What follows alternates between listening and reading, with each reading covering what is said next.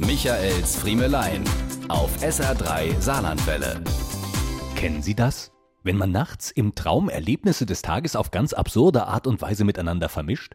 Ich habe mir da kürzlich ein ganz besonders schönes Exemplar zusammengeträumt. Zuvor hatte ich morgens im Radio über den Haus- und Landärztemangel im Saarland berichtet und nachmittags für Arte als Sprecher eine Dokumentation über die Flying Doctors, die fliegenden Ärzte in den entlegenen Regionen von Australien synchronisiert.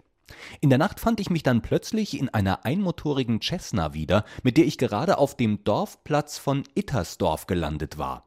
Als der Propeller zum Stillstand gekommen war, griff ich meine braune, abgegriffene Arzttasche und glitt mit einem feschen Sprung aus der Maschine auf das graue Kopfsteinpflaster.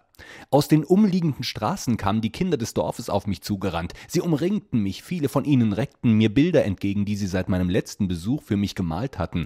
Einige zupften frech an meiner derben Lederjacke.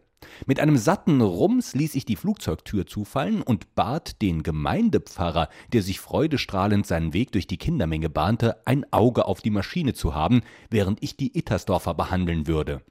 In allen Häusern wurde ich mit einer innigen Umarmung begrüßt. Man hatte wieder einen Monat auf mich gewartet, aber jetzt war ich da, um Blutdruck zu messen, neue Diabetestabletten auszugeben und werdenden Müttern nach dem Abhören aufmunternd auf die Schulter zu klopfen.